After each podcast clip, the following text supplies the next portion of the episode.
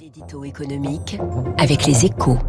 Bonjour François Vidal. Bonjour François. Vous êtes le directeur délégué de la rédaction des Échos. Tous les matins, on va voir avec vous un fait d'actualité ce matin sur les aides aux entreprises. Le quoi qu'il en coûte, c'est fini pour la plupart des entreprises. À partir de ce mercredi, les aides seront réservées au seul secteur encore impacté par les restrictions liées à la pandémie.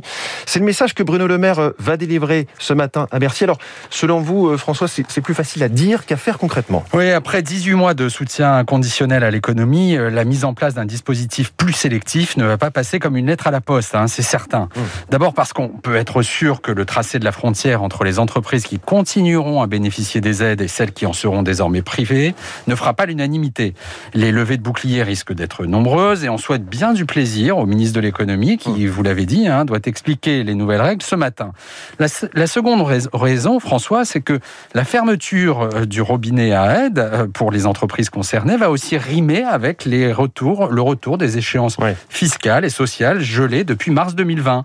De quoi plomber lourdement les comptes de nombreuses PME affaiblies par la pandémie et prendre le risque d'une explosion du nombre des faillites. Alors, dans ces conditions, François Vidal, pensez-vous qu'il aurait fallu différer euh, la fin de ce quoi qu'il en coûte? Non, non, non. Avec une croissance du PIB attendue à 6% cette année, on ne voit pas bien ce qui aurait justifié de maintenir sous perfusion d'argent public la plupart de nos entreprises. D'autant que la menace du variant Delta semble désormais sous contrôle. Le timing du gouvernement est le bon.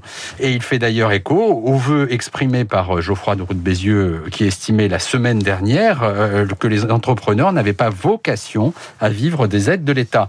Mais cela ne veut pas dire que ce sera facile pour autant. Hein. Au moment où la campagne présidentielle démarre, l'exécutif risque de consommer dans cette affaire une partie de son capital politique. Mais pour l'intérêt de notre économie à long terme et celui de nos finances publiques hein, aussi, le bien fondé de cette décision ne fait pas de doute. Merci François Vidal, votre éditorial tous les matins à 7h10 sur Radio Classique et à la une de votre journal Les Échos ce matin, entreprise.